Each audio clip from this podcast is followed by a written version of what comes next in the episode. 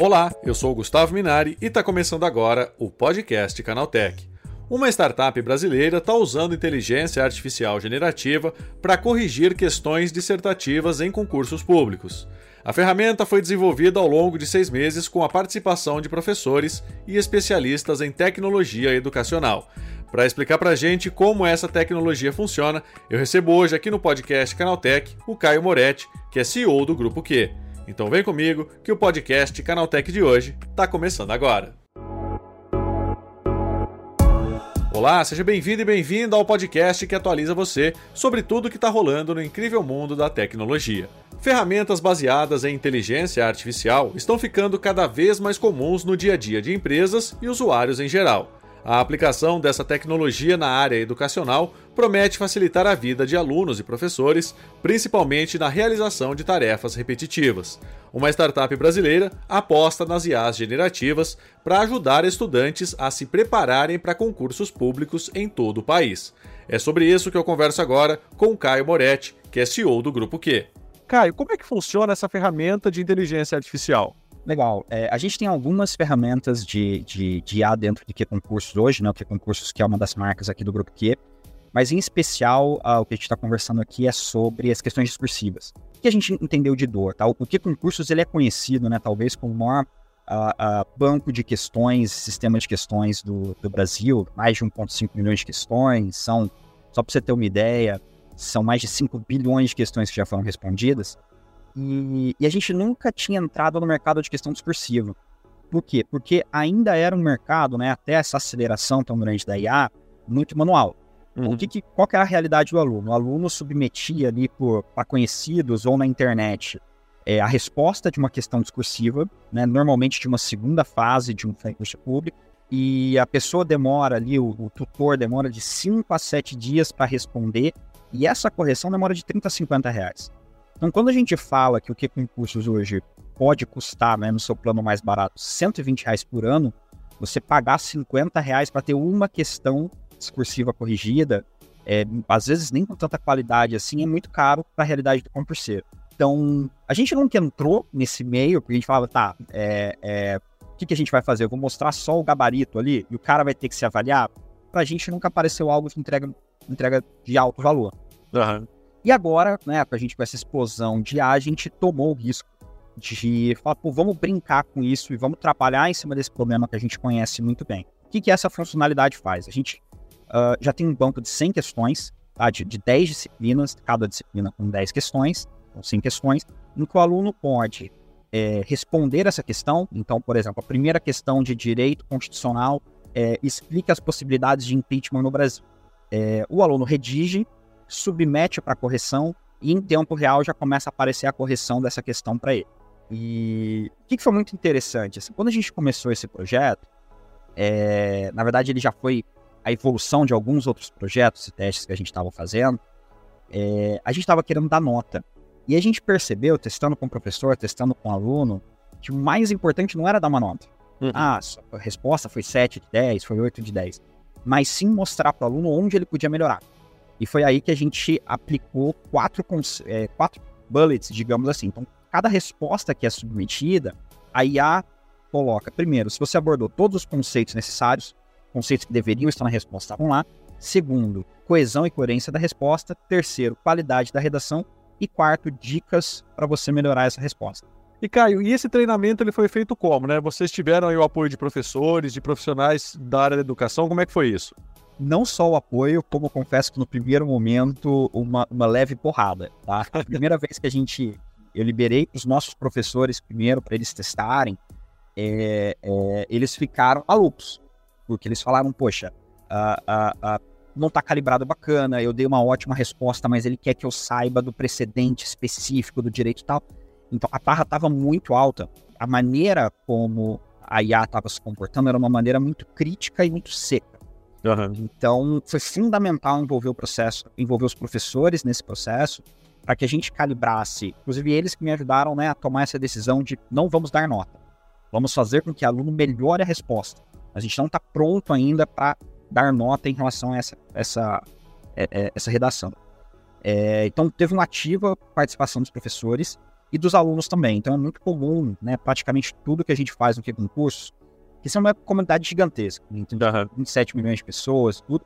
Mas nós temos alguns grupos de embaixadores e alunos que topam ser beta testers e eles ajudaram também muito na calibragem dessa solução. E aí, como é que funciona isso, né? É, a ideia é que esse sistema ele funcione como uma preparação para quem está querendo prestar o concurso, ele ajuda no estudo. Como é que é isso, Caio? Uh, quando você está estudando para a primeira fase de um concurso, é muito mais objetivo. Então, assim, você pega as questões que já caíram e você, né, você responde, você acerta ou erra.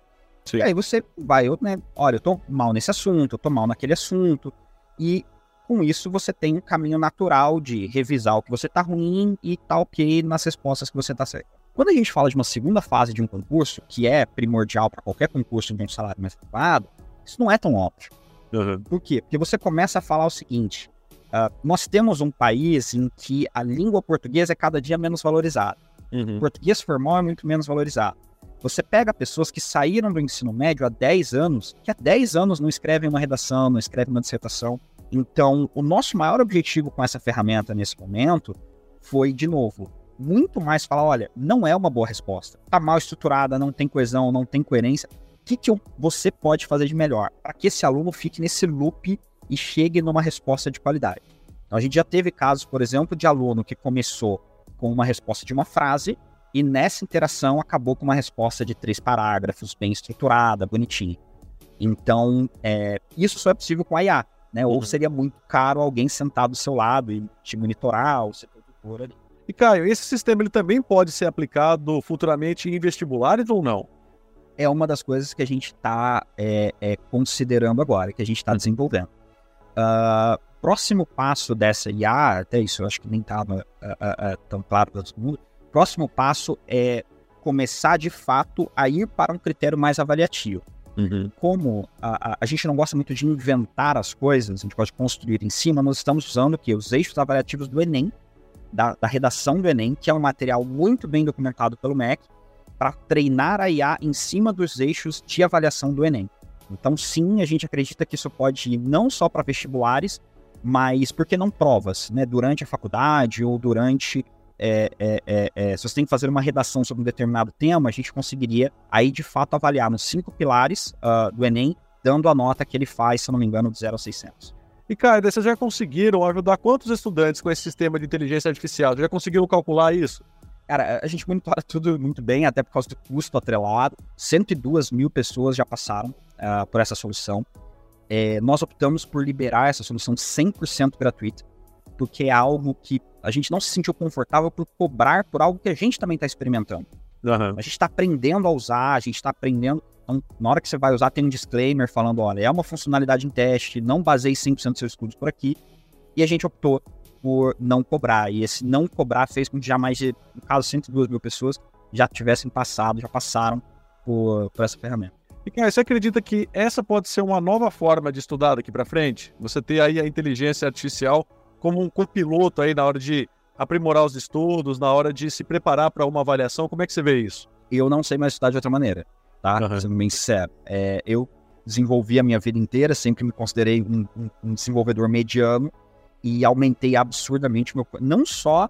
É, foi interessante porque o uso do, do copiloto via IA, no primeiro momento, ele te dá a impressão de que a IA está fazendo trabalho por você. Uhum. Quando você olha seis meses na frente, você dá uma olhada para essa trajetória, você vê que você aprendeu. Você vê que você não está tão dependente das mesmas coisas. E é isso também que a gente tem visto com essa nova funcionalidade. Então, a primeira vez que o usuário vai lá e responde, responde e a qualidade é baixa, ele tem certos pontos ali que a IA, de uma maneira muito fácil para ela, corrige. Da décima vez, ele não está cometendo o mesmo erro. Então, a, a acho que nós finalmente chegamos ali na era da personalização do ensino, né? Que não ia ser viável, a não ser no ensino premium, que não ia ser viável. Então, sem sombra de dúvida, uh, uh, para mim, principalmente na educação, caminho sem volta. E Caio, para quem quiser saber mais e testar essa ferramenta, como é que faz? É só entrar no Que Concursos, né? Que é o queconcursos.com, se cadastrar e na qualquer lugar de questões do site tem um menuzinho questões no site, clicou lá, tá, questões discursivas, está liberado para 100% das pessoas, 100% gratuito. Ficou com dúvida, pode mandar mensagem no nosso Instagram, no nosso central de ajuda, mas realmente está tá bem tranquilo de achar. É isso aí, Caio. Muito obrigado pela tua participação e um bom dia para você, hein? Obrigado, Gustavo. Bom dia. Tá, esse foi o Caio Moretti falando sobre como sistemas de inteligência artificial podem ajudar estudantes na preparação para concursos públicos. Agora se liga no que rolou de mais importante nesse universo da tecnologia no quadro Aconteceu Também.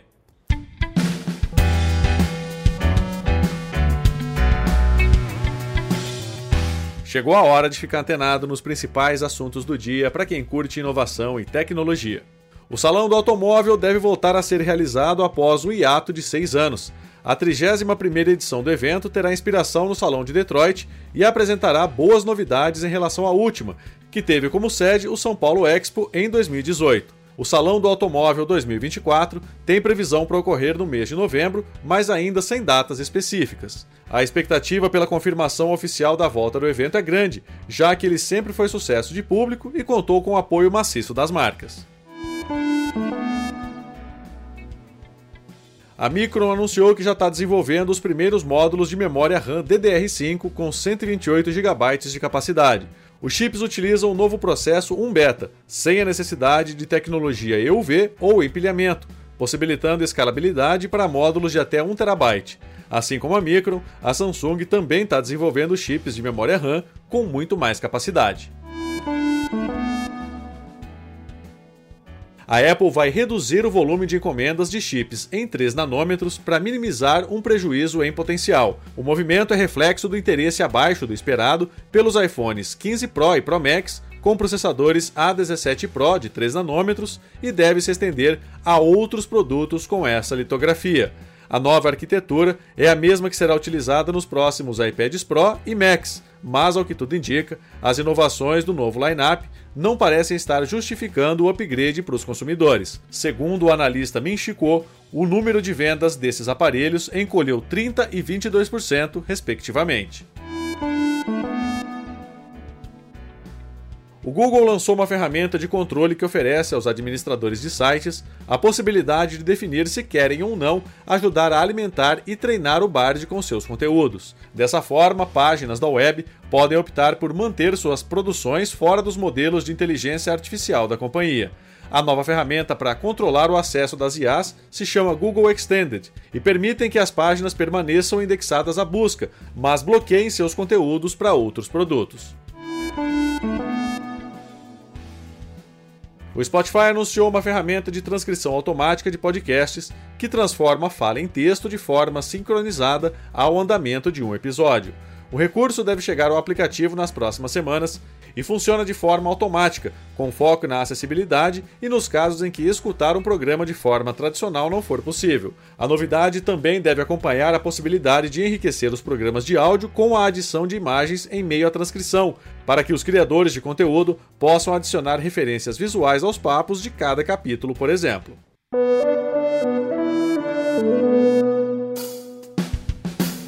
Tá aí, com essas notícias, o nosso podcast Canaltech de hoje vai chegando ao fim. Lembre-se de seguir a gente e deixar uma avaliação no seu aplicativo de podcast preferido. É sempre bom lembrar que os dias de publicação do programa são de terça a sábado, com um episódio novo às 7 da manhã para acompanhar o seu café. Lembrando que aos domingos tem também o Vale Play, o podcast de entretenimento do Canaltech. Esse episódio foi roteirizado e apresentado por mim, Gustavo Minari, e a edição foi do Samuel Oliveira. O programa também contou com reportagens de Paulo Amaral, Felipe Demartini, Guilherme Haas e Daniel Trefilho. A revisão de áudio é do Ivo Meneghel Jr., com trilha sonora de Guilherme Zomer, e a capa desse programa foi feita pelo Eric Teixeira. Agora nosso podcast vai ficando por aqui. A gente volta amanhã com mais notícias do universo da tecnologia para você começar bem o seu dia. Até lá, tchau, tchau.